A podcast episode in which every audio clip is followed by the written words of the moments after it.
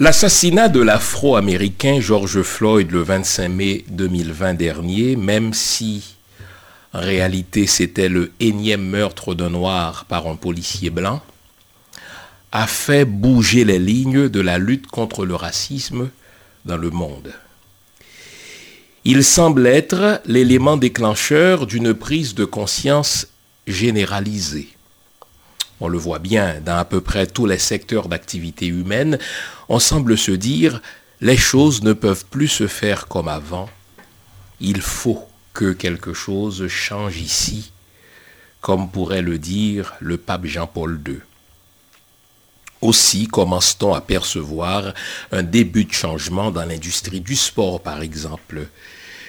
Des changements sont observables également dans des milieux médiatiques très conservateurs. On commence à recruter des gens issus de la diversité en politique, ne l'oublions pas, c'est quand même en marge de l'assassinat de George Floyd en mai dernier que le candidat américain Joe Biden, devenu depuis président des États-Unis, s'était engagé à nommer une femme noire comme colistière, c'est-à-dire comme vice-présidente potentielle la personne de Kamala Harris.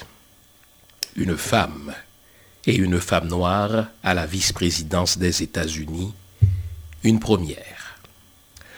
Au Québec, on traîne la patte. Non seulement le Premier ministre François Legault refuse-t-il toujours de reconnaître l'existence même du racisme systémique, le fameux mot en S,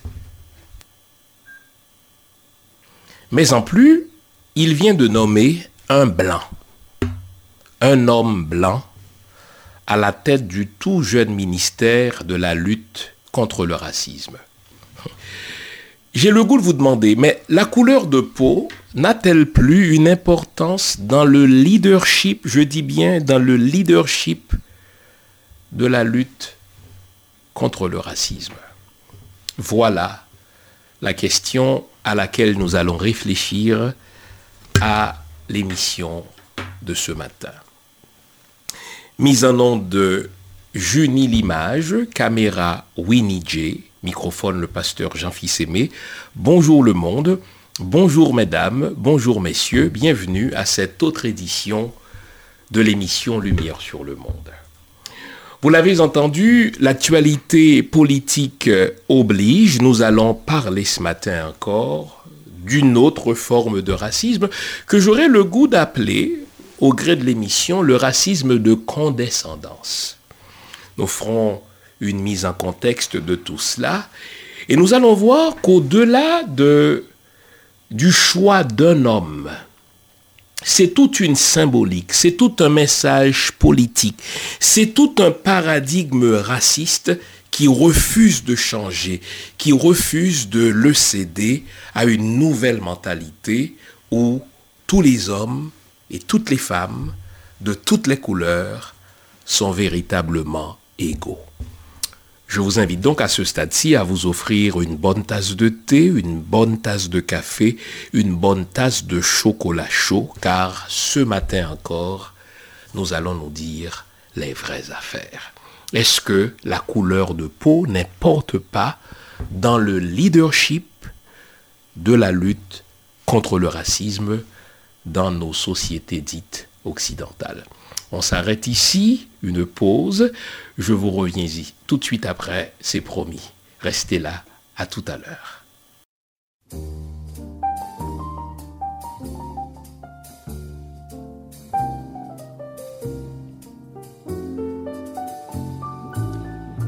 Quand les hommes vivront d'amour, il n'y aura plus de misère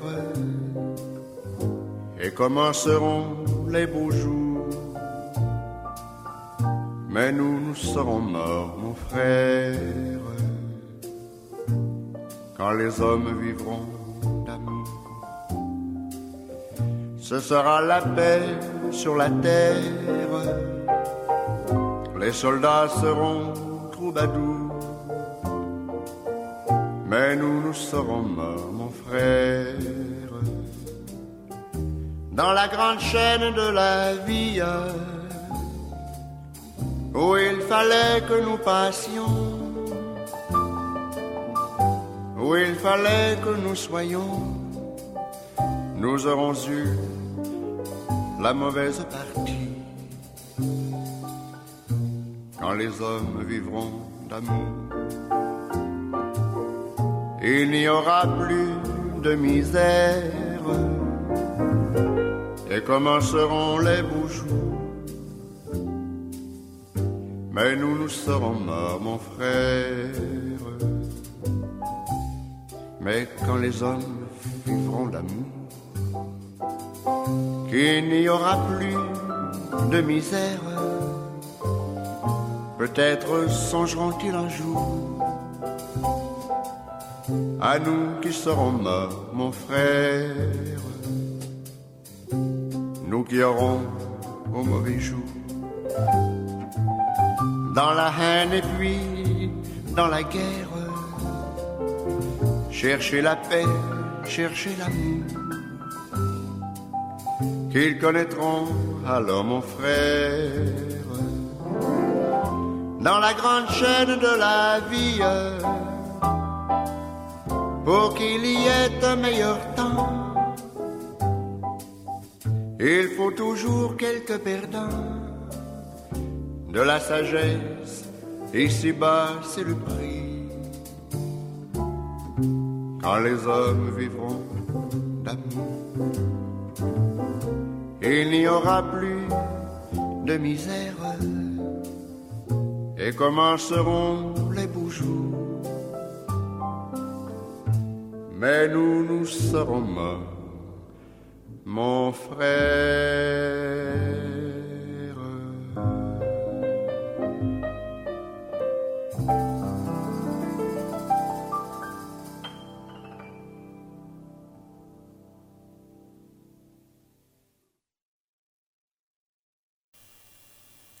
Vous vous souvenez de la question qu'on s'est posée juste avant d'aller à la pause, c'est-à-dire est-ce que la couleur de la peau n'a aucune importance dans le leadership de la lutte contre le racisme? Donc je voudrais, euh, pour vous mettre dans le bain, contexte ici. Lorsqu'à la fin du mois de mai, euh, l'Afro-Américain George Floyd a été crapuleusement assassiné par un policier blanc, eh bien de partout, on a assisté, semble-t-il, à une prise de conscience. Tous les secteurs d'activité euh, humaine ont voulu faire quelque chose pour que plus rien ne se fasse comme avant. Et les décideurs publics, indépendamment de leurs convictions personnelles, les chefs de police, indépendamment de leurs convictions véritables, se sont euh, sentis obligés, eux aussi, de faire quelque chose pour envoyer un message clair, comme quoi il y aurait un avant et un après George Floyd. Ici au Québec, tandis que on venait d'assister à des marches, mais très fréquentées, pour soutenir le mouvement du Black Lives Matter, le premier ministre du Québec, François Legault, s'est senti obligé, et là je vais peser mes mots, de faire de la récupération politique en mettant sur pied un énième groupe d'action contre le racisme.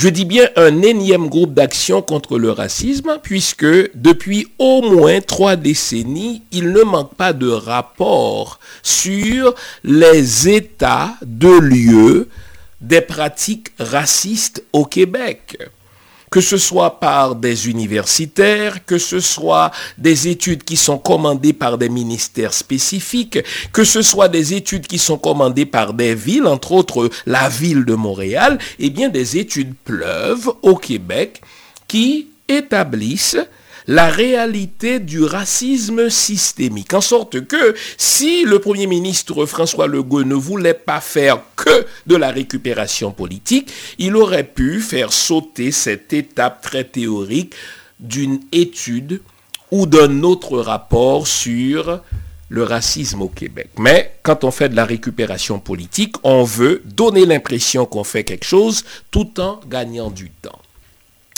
Et c'est ainsi donc, dis-je, que le Premier ministre du Québec va mettre sur pied le 15 juin, remarquez bien le timing, George Floyd est assassiné, je crois, le 27 mai, donc moins d'un mois plus tard, tandis que les manifestations, n'est-ce pas, se faisaient dans euh, toutes les capitales, dans toutes les grandes villes du monde, eh bien, François Legault a mis sur pied le 15 juin un groupe d'action contre le racisme. Et il leur a accordé six mois pour lui remettre un rapport quant aux décisions, quant aux gestes qui doivent être posés pour lutter véritablement contre le racisme. Donc, entre le mois de juin et le mois de décembre, mois au cours duquel effectivement ce rapport de ce énième groupe d'action contre le racisme va être déposé sur son bureau, on ne peut pas dire qu'il n'a rien fait, mais de même, on ne peut rien lui demander dans l'entretemps non plus, puisqu'il pourrait toujours vous dire qu'il y a un groupe d'action contre le racisme qui est au travail. Sauf qu'à cette euh, hmm, commission ou à ce groupe d'action contre le racisme plutôt, François Legault a eu le machiavélisme, il a eu l'instinct machiavélique d'associer deux conditions. La première condition, c'est qu'il ne veut pas entendre parler de l'expression racisme systémique.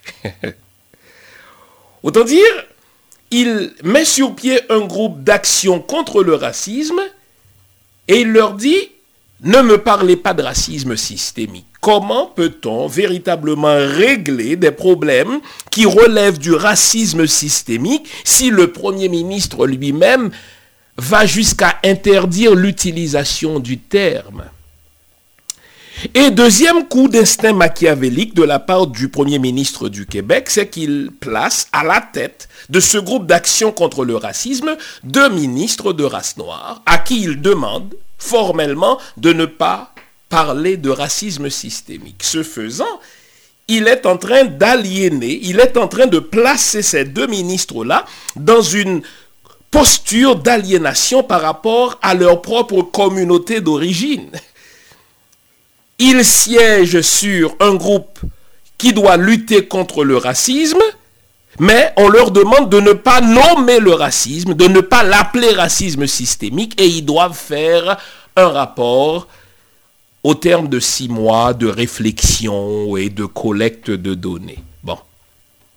Moi, je l'avais prédit, j'avais dit que ce rapport en serait un autre de plus. Et tout ce que Legault veut faire, c'est de gagner du temps. Sauf qu'il fallait laisser la chance aux coureurs. Six mois plus tard, soit en décembre dernier, le groupe d'action contre le racisme du Québec, à la tête duquel siègent donc deux ministres de race noire, ont déposé sur le bureau de M. Legault, avec roulement de tambour, s'il vous plaît, conférence de presse, un rapport avec 25 recommandations. Waouh si vous prenez le temps de lire ces 25 recommandations, c'est du déjà vu. Chez nous, on appelle ça du bouillon réchauffé. Comme quoi, il ne faut pas que la police fasse, n'est-ce pas, du profilage racial. Tenez. Et l'une des recommandations de ce groupe d'action contre le racisme, c'est de mettre en place un ministère de lutte contre le racisme. Bon, moi, personnellement, je ne crois pas qu'un tel ministère soit nécessaire. Pour quelle raison? Parce que la lutte contre le racisme doit être menée de manière transversale.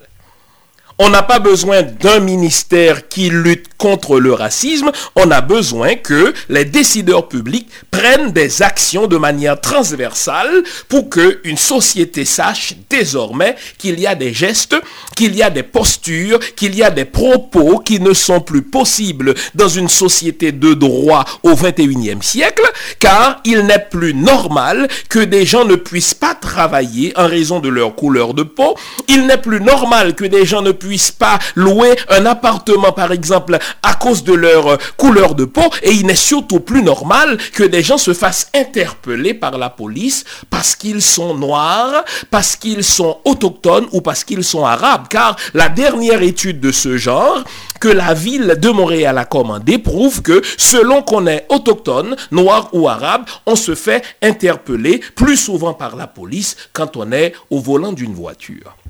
Donc la lutte aurait pu être menée de manière transversale sans qu'il n'y ait un ministère consacré à cette lutte. Parce que le piège est là. Désormais, il y aura un ministère qui sera responsable d'un combat qui doit être mené à travers tous les secteurs d'une société. Mais n'empêche, voilà. Et le un habile politicien machiavélique, veut envoyer le message qu'il est à l'écoute de ce groupe d'action contre le racisme qui a travaillé sur le racisme, mais sans nommer le racisme. Et l'une des recommandations, c'était de nommer un, enfin de mettre sur pied un ministère et de nommer un ministre responsable contre le racisme. On s'arrête ici, réfléchissez un tout petit peu. On va y aller avec des exemples concrets.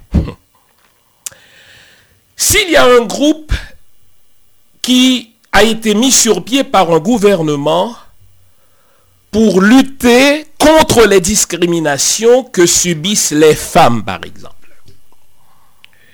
Et que le gouvernement veuille véritablement travailler contre les discriminations que subissent les femmes, essayons d'imaginer que ce groupe-là recommande au gouvernement de mettre sur pied un ministère pour lutter contre les discriminations contre les femmes. En toute logique, sera-ce un homme ou une femme qui doit être placé à la tête d'un ministère qui lutte contre les discriminations contre les femmes? La logique veut que ce soit une femme. Pourquoi? Parce que si ce sont les femmes qui subissent les discriminations contre les hommes, je ne m'attends pas en toute logique qu'on nomme un homme à la tête d'un ministère qui va régler des problèmes de femmes. Et de fait, il existe dans la structure gouvernementale du Québec un ministère de la condition féminine. Donc, puisqu'il existe un ministère de la condition féminine, la logique veut et le respect pour les concernés veut que un ministère sur la condition féminine soit chapeauté par une femme. On est tous d'accord.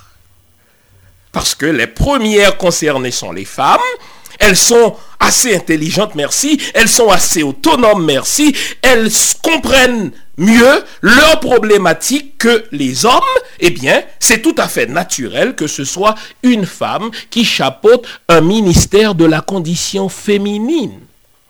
Ça ne veut pas dire que les femmes n'auront pas des alliés chez les hommes, au contraire.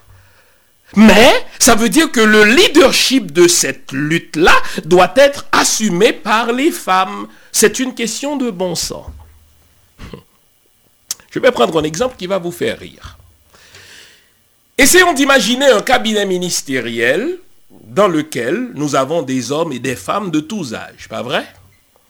Qu'est-ce que vous auriez pensé d'un Premier ministre qui nomme comme ministre de la jeunesse et des sports, le ministre qui soit précisément le plus âgé, il y aurait quelque chose d'ironique là-dedans.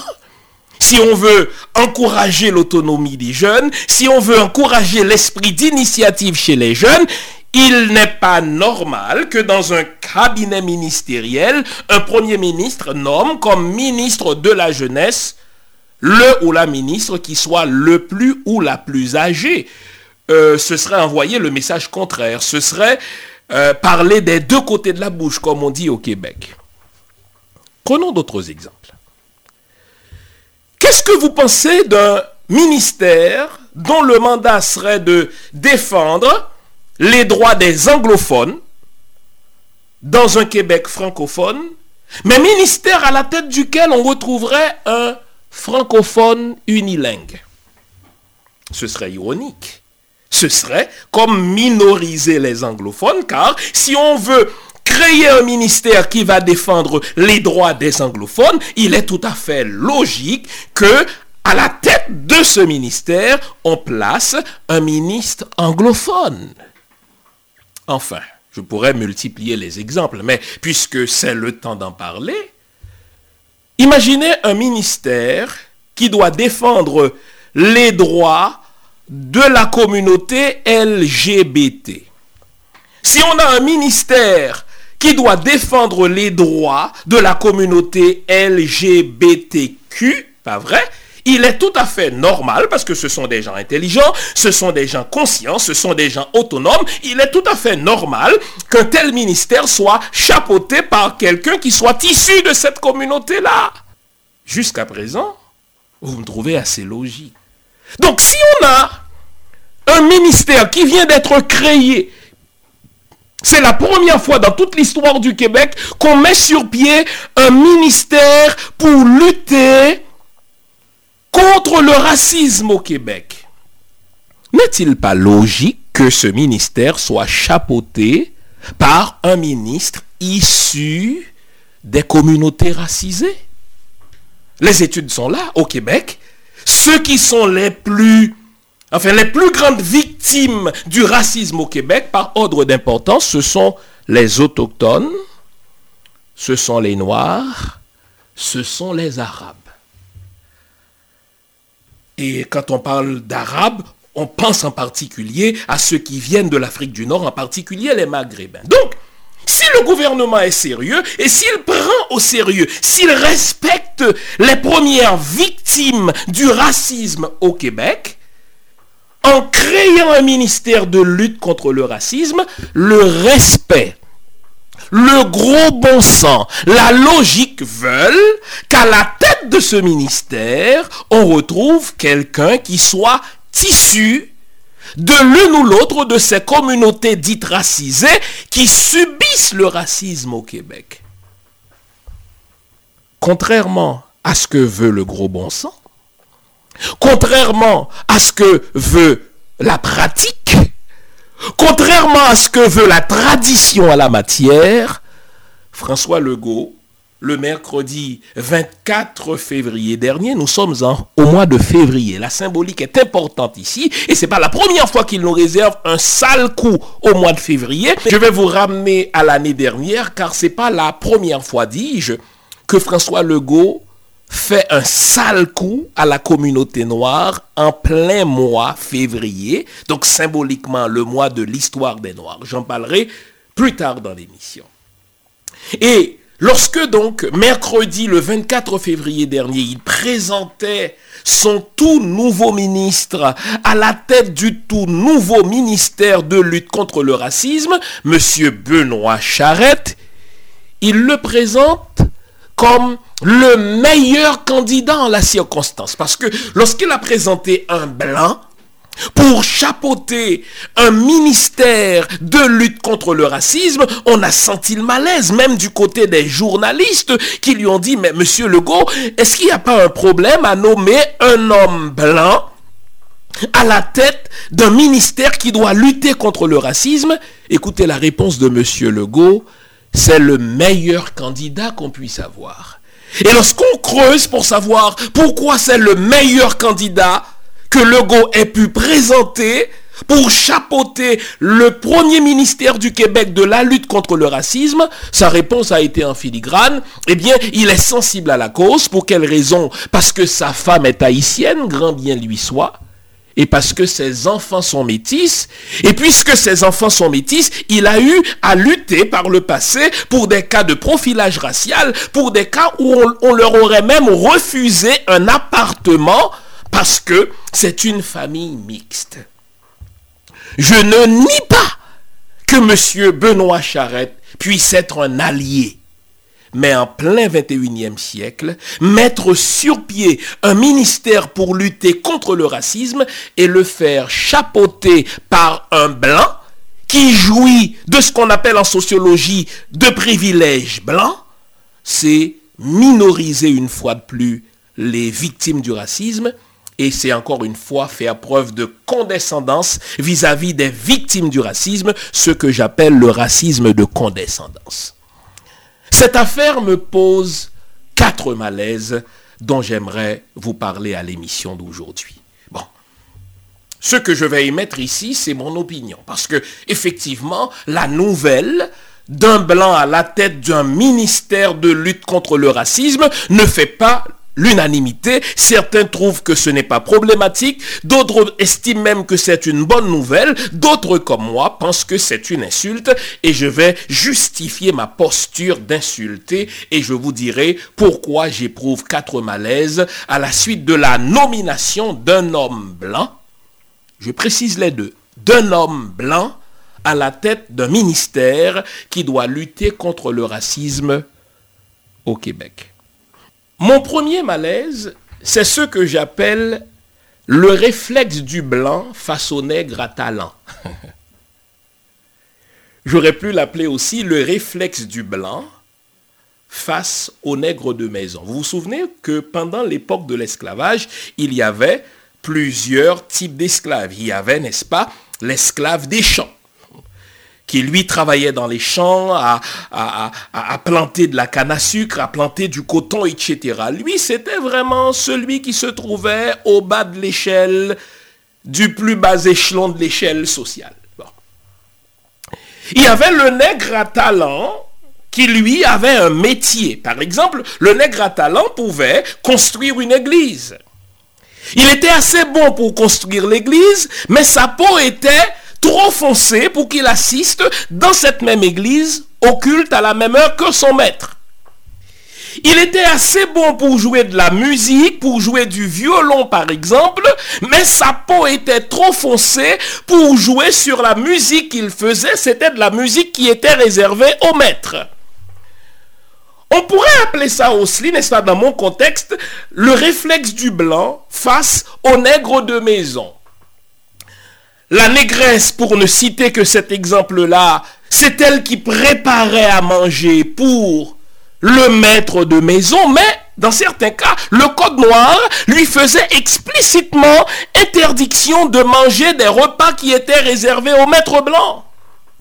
Donc, la négresse préparait de la bouffe, préparait de la nourriture que tout le monde trouvait délicieuse, mais en sa qualité de négresse, négresse domestique, elle ne pouvait pas s'asseoir sur la même table que les Blancs qui dégustaient la nourriture qu'elle avait pourtant préparée. La négresse pouvait même prêter son sein et son lait pour nourrir les enfants de la maîtresse d'esclaves, mais sa peau était trop noire pour épouser par exemple un homme blanc maître d'esclaves morale de l'histoire, c'est que on aime les nègres à talent. Sauf qu'après qu'ils ont préparé un travail, c'est les autres qui en jouissent. Revenons à la création de ce ministère ou à la création de ce groupe sur le racisme le 15 juin. Legault a mis à la tête de ce groupe contre le racisme deux ministres de race noire. Il travaille pendant six mois. Il dépose sur le bureau de Legault un rapport avec 25 recommandations, dont l'une d'entre elles, c'est justement la création d'un ministère pour lutter contre le racisme. Ces deux noirs à talent ont travaillé pendant six mois. Ils ont produit un rapport avec 25 recommandations, mais quand vient le temps d'implémenter ces recommandations, ils ne sont pas suffisamment bons, ils ne sont pas suffisamment présentables, ils ne sont pas suffisamment majeurs pour mettre sur pied leurs propres recommandations. On les relègue au second plan, on fait appel à un blanc pour implémenter ces recommandations. Pourquoi n'a-t-on pas fait appel à un ministre noir? Pourquoi n'a-t-on pas fait appel à un ministre issu justement des communautés racisées? Le go n'a pas de prétexte de dire dans mon cabinet, je n'ai personne qui soit issu des communautés racisées. Non, il a au moins deux ministres qui sont issus, n'est-ce pas, de la communauté noire. Et s'il cherche bien, il va sûrement trouver des ministres qui sont issus, soit, n'est-ce pas, de la communauté arabe ou de la communauté des autochtones le véritable réflexe de l'ego, c'est de dire, ils sont assez bons pour faire le travail, ils sont assez bons pour travailler la cuisine de la chose, ils sont assez bons pour effectuer toute la recherche, mais ils ne sont pas suffisamment présentables pour mener la lutte contre le racisme. On doit choisir un blanc. Et je vous ai dit, c'est pas la première fois que l'ego nous fait ce coup. L'année dernière, février 2020, le temps était venu pour le gouvernement de François Legault de choisir celui qui allait diriger la caisse de dépôt et de placement du Québec. Pour vous qui ne connaissez pas cette réalité, la caisse de dépôt et de placement du Québec, c'est une, enfin, c'est un outil gouvernemental qui gère, si vous voulez, les fonds de retraite, les fonds de pension des Québécois. Et c'est une machine si grosse que, selon les derniers chiffres que j'ai et qui datent du 31 décembre 2019, la Caisse de dépôt et de placement du Québec gère un actif net de plus de 365 milliards de dollars. Ça fait beaucoup d'argent pour une entité gouvernementale. Et je vous ai dit que l'année dernière, au mois de février 2020, le temps était venu pour François Legault de choisir un successeur à celui qui dirigeait jusque-là la caisse de dépôt et de placement, M. Michael Sebia. Ce qu'il y a d'intéressant, parmi ceux qu'on avait pressentis comme successeurs probables de Michael Sebia, il y a un Malien très compétent, de bonne réputation, qui s'appelle Maki Toll. Ce monsieur-là travaillait à la caisse de dépôt et de placement du Québec depuis plus de 16 ans. Non seulement a-t-il travaillé là pendant plus de 16 ans, mais on nous dit, dans toute l'histoire de la caisse de dépôt et de placement, c'est quand même 50 ans, on lui a confié en 16 ans les portefeuilles les plus importants en termes de gestion financière et il a réussi tous les projets qu'on lui a confiés à la plus grande satisfaction du gouvernement du Québec. Si bien que le premier ministre qui a précédé François Legault, le docteur, n'est-ce pas, Philippe Couillard, a médaillé Maquitol à plusieurs reprises pour sa bonne gestion, pour sa compréhension du marché. Lorsque Michael Sebia devait quitter, il a personnellement recommandé Maquitol comme son successeur. Le conseil d'administration lui-même, qui, n'est-ce pas, doit chapeauter ce processus de recrutement, a recommandé aussi le profil de Maquitol. Mais vous savez ce que François Legault nous a fait? Il est allé chercher un homme, je vous laisse deviner la couleur, blanc, oui, vous avez bien deviné, qui travaillait à la caisse depuis moins de deux ans, qui n'avait pas eu autant de mandats que Maquitol, qui n'a pas la connaissance de la culture de l'organisation autant que Makitol, il est allé le chercher et c'est à lui qu'il a confié la direction de la caisse de dépôt et de placement du Québec. Et ce qu'on disait, la prochaine fois sera le tour de Makitol. Donc, vous notez que pour le go, un noir peut être assez bon pour préparer le travail de cuisine, un noir peut être assez bon pour être second, mais il lui manque toujours un je ne sais quoi pour être premier quand viennent les grands dossiers. C'est ainsi donc qu'il a été cherché M. Benoît Charette, dont le mérite c'est d'épouser une femme issue des communautés racisées et d'être le père d'enfants métis. Ça fait de lui un allié, je veux bien, mais pour moi, lui confier un ministère de lutte contre le racisme aux dépens de ministres issus des communautés racisées, c'est faire preuve de condescendance. C'est comme dire, on est assez bon pour travailler dans la cuisine, on est assez bon pour faire de la musique pour les autres, on est assez bon pour effectuer tout le travail de recherche, mais quant au rôle de premier, on n'est pas suffisamment bon pour l'occuper. C'est mon premier malaise car ça me rappelle le réflexe du blanc vis-à-vis du nègre à talent, vis-à-vis du nègre de maison. Il peut tout préparer, mais il prépare ce qu'il a préparé pour les autres. Ce n'est pas à lui d'en jouir. Mon deuxième malaise se trouve dans la symbolique même de la chose. Vous savez, ne nous méprenons pas. En politique, tout est symbolique et toute symbolique est une communication politique. Je reprends cela. En politique, tout est symbolique et toute symbolique, c'est de la communication politique. Imaginez un ministère qui va lutter contre le racisme au Québec, racisme qu'on refuse de nommer d'ailleurs, mais à la tête duquel on met un blanc. Qu'est-ce que ça envoie comme message symbolique à la société québécoise C'est-à-dire, cela prend quelqu'un qui ne vit pas personnellement la réalité du racisme pour défendre auprès de ceux qui ne subissent pas la réalité du racisme, ceux qui pourtant subissent la réalité du racisme. Est-ce que ça ne vous rappelle pas quelque chose, cela?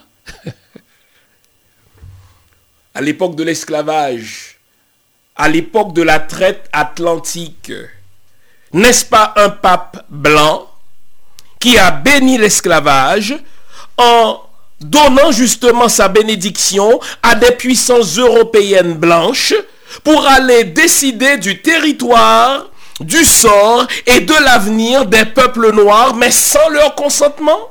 Cela ne vous rappelle-t-il pas 1885, la fameuse conférence de Berlin dont j'ai déjà parlé, où des non-noirs, des blancs, se sont réunis pour décider de la problématique des peuples noirs et de leur continent?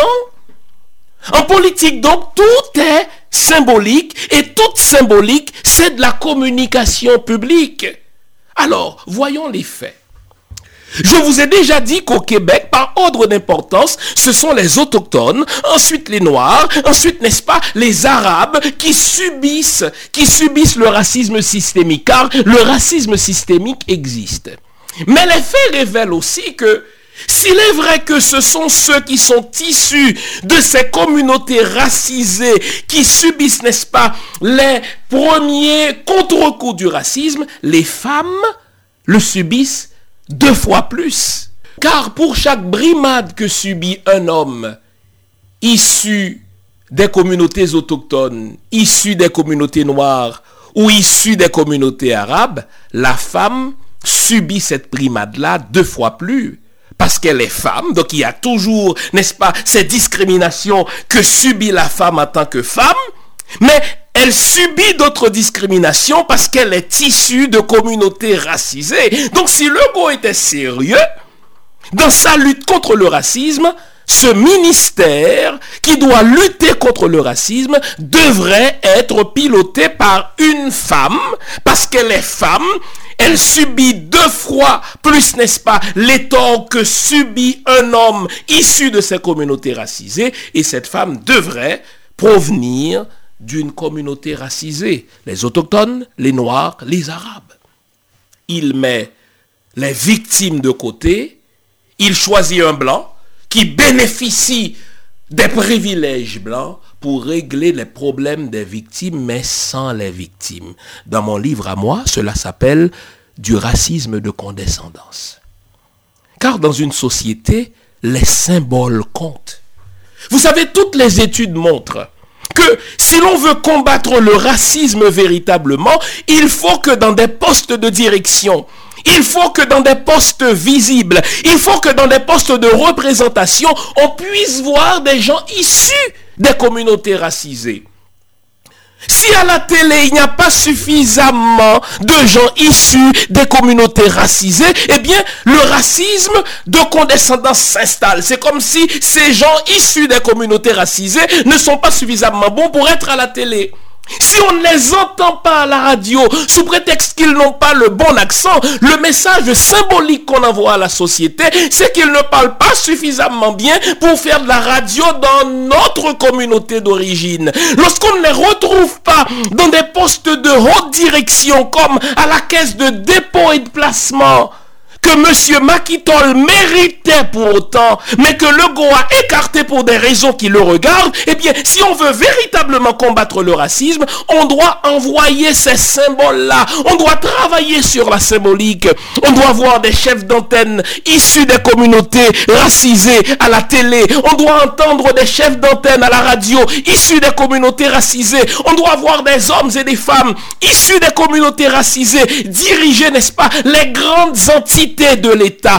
Aussi longtemps qu'on n'a pas ces symboles-là, eh bien, ce sera de la poudre aux yeux. C'est ce que le Go nous a fait en mettant sur pied un ministère de lutte contre le racisme, mais en le faisant chapeauter par un homme blanc. Double insulte. Un, parce que c'est un homme.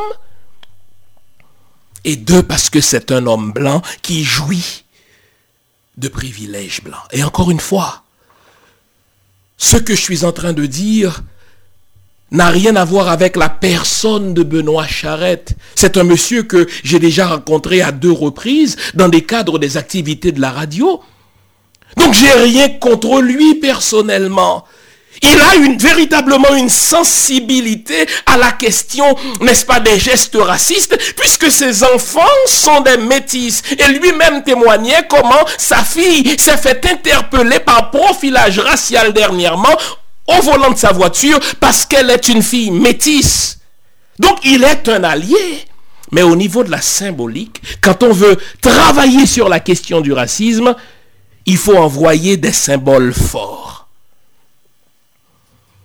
Si la population du Québec réalise qu'on a un premier ministre noir ou une première ministre noire, si les gens de la ville de Montréal réalisent qu'on peut avoir un maire ou une mairesse issue des communautés racisées, si les Québécois réalisent qu'on peut avoir des Noirs ou des gens issus des communautés racisées comme président des conseils d'administration de banques ou comme chef de direction des banques, alors tous ces, euh, toutes ces rumeurs, tous ces préjugés qui ont la vie dure, comme quoi les gens issus des communautés racisées seraient inférieurs, c'est préjugés-là vont tomber les uns après les autres avec le temps parce qu'on aura tant vu de directeurs ou de directrices de banque, de chefs d'antenne à la télé ou à la radio, parce qu'on aura tant vu, n'est-ce pas, de, euh, de, de présidents de conseils d'administration dans toutes sortes d'entités, qu'on conclura que ce n'est pas vrai,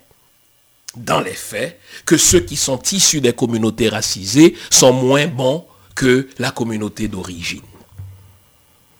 Laisse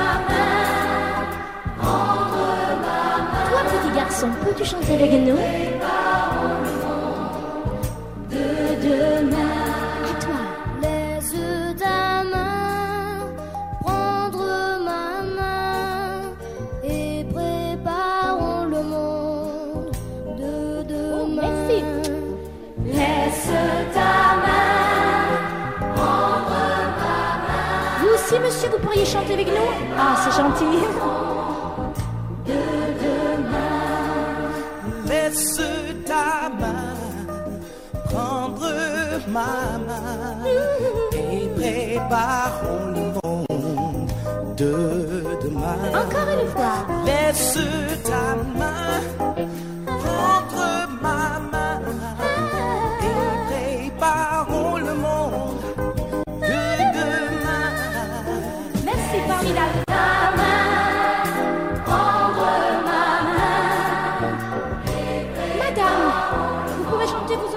c'est gentil aussi.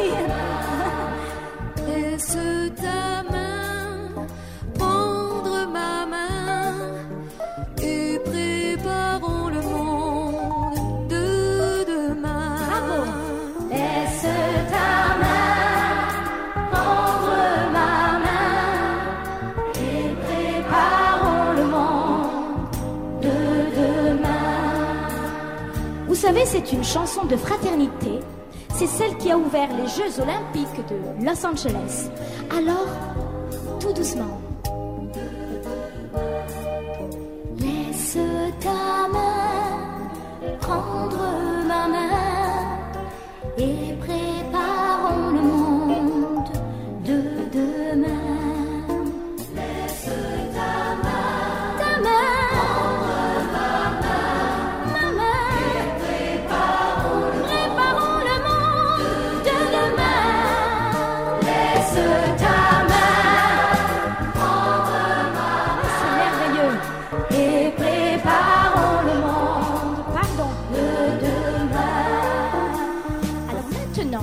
Vais vous demander de prendre la main de votre voisin comme ceci. Nous allons faire une chaîne d'amitié et on va se balancer tout en chantant bien sûr. Mon troisième malaise, je l'éprouve vis-à-vis de ma propre communauté, vis-à-vis des organisations de Noirs elles-mêmes. Je vais vous dire comment fonctionne un gouvernement. Vous savez, quand un Premier ministre doit procéder à un remaniement ministériel, quand un Premier ministre doit mettre sur pied un cabinet ministériel, il est de ces postes ministériels à la tête desquels, avant de procéder à la nomination, il se doit de consulter. Par exemple, un Premier ministre ne peut pas nommer un ministre de l'économie ou un ministre des finances, par exemple, sans consulter le milieu des affaires. Il faut bien que le milieu des, affaires se sente à l'aise avec celui qui va occuper le portefeuille de l'économie et des finances. C'est une question de bon sens parce que le ministre de l'économie est là justement pour faire avancer l'économie et il est normal que les opérateurs du secteur économique se sentent, n'est-ce pas, euh, de mèche avec celui ou celle qui va occuper ce ministère. Eh bien, si le Premier ministre du Québec avait du respect pour les communautés racisées, mais je vais le dire autrement, si les communautés racisées avaient appris à se faire respecter, François Legault n'aurait pas pu procéder à la nomination d'un ministre à la tête d'un ministère de lutte contre le racisme sans consulter les communautés racisées. Je vais vous prendre un exemple. Essayons d'imaginer un ministère pour lutter contre les actes antisémites. Pensez-vous que le Premier ministre Legault aurait pu choisir un ministre à la tête de ministère pour lutter contre l'antisémitisme sans consulter la communauté juive? Mais deux, Pensez-vous que Legault, dans ses rêves les plus fous, dans son cauchemar le plus apocalyptique, pensez-vous qu'il aurait pu choisir un non-juif pour chapeauter un ministère de lutte antisémitique? Mais voyons donc. Ce qu'il ose faire aux communautés racisées, il n'aurait pas pu le faire contre le mouvement féministe. Ce qu'il ose faire contre les communautés racisées, il n'aurait pas pu le faire contre le milieu écologique. Ce qu'il a osé faire contre les communautés racisées, il n'aurait pas pu le faire contre les communautés LGBTQ. Même pour nommer un ministre de l'environnement, il doit consulter le milieu qui est sensible aux questions écologiques, aux questions climatiques. Pour nommer un ministre de la culture, il doit consulter le milieu culturel pour savoir si c'est quelqu'un qui est bien perçu par les artisans de ce secteur-là. Comment ose-t-il nommer quelqu'un qui va travailler à la tête de ministère de lutte contre le racisme sans consulter ceux qui subissent le racisme? Mais de quel droit le fait-il? Comment peut-il nommer un homme blanc qui jouit de privilèges blancs, même si, comme je l'ai dit, il peut être sensible à la lutte, n'est-ce pas, euh, antiraciste? Comment ose-t-il nommer un homme blanc sans consulter les communautés racisées? Vous savez, il y a, un vieil adage. Et c'est dans ce vieil adage qu'on trouve la réponse à ma question. Qui veut son respect se le procure. Nos organisations racisées sont à ce point faibles. Elles dépendent des subventions du gouvernement. Le, principe, c'est qui finance commande. Si nos organisations issues des communautés racisées vivent des subventions du gouvernement, donc le véritable patron demeure le gouvernement. Donc on ne peut pas leur imposer en tant qu'organisation racisée notre propre agenda ou notre propre candidat parce que la main qui donne est toujours au-dessus de celle qui reçoit. Ça devrait nous faire réfléchir en tant que membres issus des communautés culturelles. On réussit individuellement, je le répète, mais collectivement, on ne nous prend pas au sérieux. Collectivement, on n'a pas de droit. Collectivement, n'est-ce pas, on ne mérite pas le respect des décideurs publics parce que nous ne nous faisons pas respecter. J'ai l'impression que nous sommes devenus des noirs honteux. On a demandé à au moins une politicienne noire ce qu'elle pensait de la nomination d'un homme blanc à la tête d'un ministère qui doit lutter contre le racisme. Et cette politicienne eut à dire, écoutez, ce n'est pas un problème de couleur. Vraiment? Voyons donc. Qui subit le racisme? Si ce n'est pas un problème de couleur, alors le racisme n'est plus un problème de couleur non plus. Ne nous mettons pas la tête dans le sable. Qui subit le racisme? L'autochtone, le noir, l'arabe. Alors ne me dites pas que la question épidermique ne compte pas, puisque le racisme construit toute son idéologie sur la question épidermique. Donc si dans la lutte contre le racisme, la couleur de peau n'a pas d'importance, je ne vois pas en quoi la couleur de peau devrait importer pour d'autres problématiques sociales non plus. Mon quatrième malaise se trouve au niveau de la communication politique de la chose. Hein? Cette condescendance.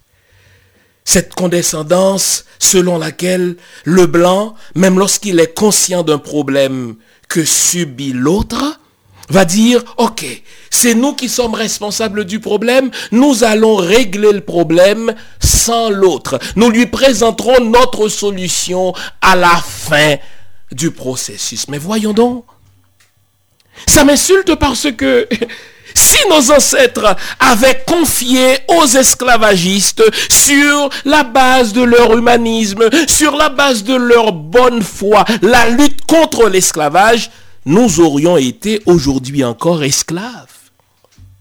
Si les féministes reposaient toute leur stratégie sur la bonne volonté des hommes, eh bien, le progrès ou les progrès qu'ont enregistré les femmes au fil de l'histoire, eh bien, elles ne les auraient pas enregistrés aujourd'hui encore, car on ne peut pas compter sur celui qui profite d'un problème pour le résoudre. Je ne peux pas compter sur un blanc qui jouit de privilèges blancs pour résoudre le problème de racisme, même s'il peut être un allié. Ça ne veut pas dire qu'il n'y a pas de blancs qui soient prêts à se battre avec moi pour lutter contre le racisme. Ça ne veut pas dire que tous les blancs sont racistes. Mais ce que je suis en train de dire, c'est que ce sont ceux qui subissent le problème, qui doivent avoir le leadership de la résolution du problème. Autrement, c'est de la condescendance. Je suis d'origine haïtienne. Dans la lutte contre l'esclavage, il y a eu des Blancs, il y a eu des Polonais, il y a eu des Français qui se sont tenus aux côtés de mes ancêtres pour obtenir l'indépendance le 1er janvier 1804. Je les en remercie, mais le leadership ne leur a pas été confié. Le leadership a été assumé par ceux qui ont subi les affres du racisme. Le leadership a été assumé par ceux qui ont subi l'esclavage. Seuls ceux qui subissent un problème peuvent le résoudre. Seuls ceux qui subissent un problème ont la légitimité d'assumer le leadership de la lutte contre ce problème. Maintenant, une fois que j'ai dit ça, pour gagner la lutte contre le racisme, les communautés racisées auront besoin d'alliés. Nous aurons besoin de tendre la main aux blancs qui jouissent de privilèges blancs. Nous aurons besoin d'eux pour les sensibiliser sur les privilèges qu'ils se donnent et qu'ils nous refusent à nous. Nous aurons besoin d'eux mais précisément parce que nous ne sommes plus à l'époque de l'esclavage, précisément parce que nous ne sommes plus, du moins en théorie, à l'époque de la colonisation, je n'accepte pas qu'on me traite en mineur avec condescendance on va régler le problème que vous subissez en tant que noir. On va régler le problème que vous subissez en tant qu'autochtone. Mais c'est nous les blancs qui allons le régler parce que c'est nous qui avons l'intelligence. C'est nous qui sommes présentables. C'est nous qui savons comment faire pour le faire. Et une fois que le problème aura été résolu, nous viendrons, telle une faveur, vous apporter les résultats. Basta. Ça s'appelle du racisme de condescendance. Et si nos communautés racisées se faisaient respecter comme les communautés juives se font respecter, si nos communautés racisées étaient conscientes de leur identité de victime, le go n'aurait pas pu se permettre une telle insulte. Qu'on se réveille, qu'on s'organise, et que cela ne nous arrive plus. La lutte contre le racisme doit être gagnée par ceux qui subissent le racisme. Le leadership contre le racisme doit être assumé par ceux qui subissent le racisme. Cela ne veut pas dire que nous n'aurons pas d'alliés. Nous avons besoin d'alliés. Mais le leadership, c'est à nous de l'assumer. Imaginez si la lutte pour l'obtention des droits civiques n'était pas menée par les Malcolm X de ce monde, si la lutte pour l'obtention des droits civiques aux États-Unis n'était pas menée par les Martin Luther King de ce monde, si on attendait que ce soit les Blancs qui prennent le leadership, n'est-ce pas, pour nous donner enfin des droits, on serait encore aujourd'hui dans des sociétés ségrégationnistes. Qui veut son respect se le procure. Et quant à ceux qui se retrouvent à la tête de nos organisations dites racisées, arrêtez de quémander les dollars du gouvernement. Organisez-vous pour avoir vos propres fonds sans dépendre du gouvernement. Car aussi longtemps que vous dépendrez d'un gouvernement pour votre survie, ce gouvernement aura toujours le pied sur votre cou. Vous vous souvenez de cette image de ce policier qui a tué notre frère en mettant son genou sur son cou, aussi longtemps que ce sont les gouvernements qui financent nos organisations dites racisées, ils n'auront aucun respect pour nous. organisons-nous, imposons-nous, car gagner la lutte contre le racisme à la suite de gestes condescendants de la part des Blancs, ce n'est pas gagner la bataille. Nos ancêtres ont compris cela. Ils ont assumé le leadership de la lutte contre l'esclavage. Ils ont assumé le leadership de la lutte contre la colonisation. Et aujourd'hui, ils peuvent être fiers de ce que la victoire ne leur a pas été accordée. Ils ont acquis, que dis-je, ils ont conquis la victoire au prix de leur sang, au prix de leur intelligence. J'espère vous avoir été utile. Je vous souhaite une bonne semaine. Gardez le moral, car tant que va le moral, tout va. Ne l'oublions pas, on est ensemble. Merci, au revoir.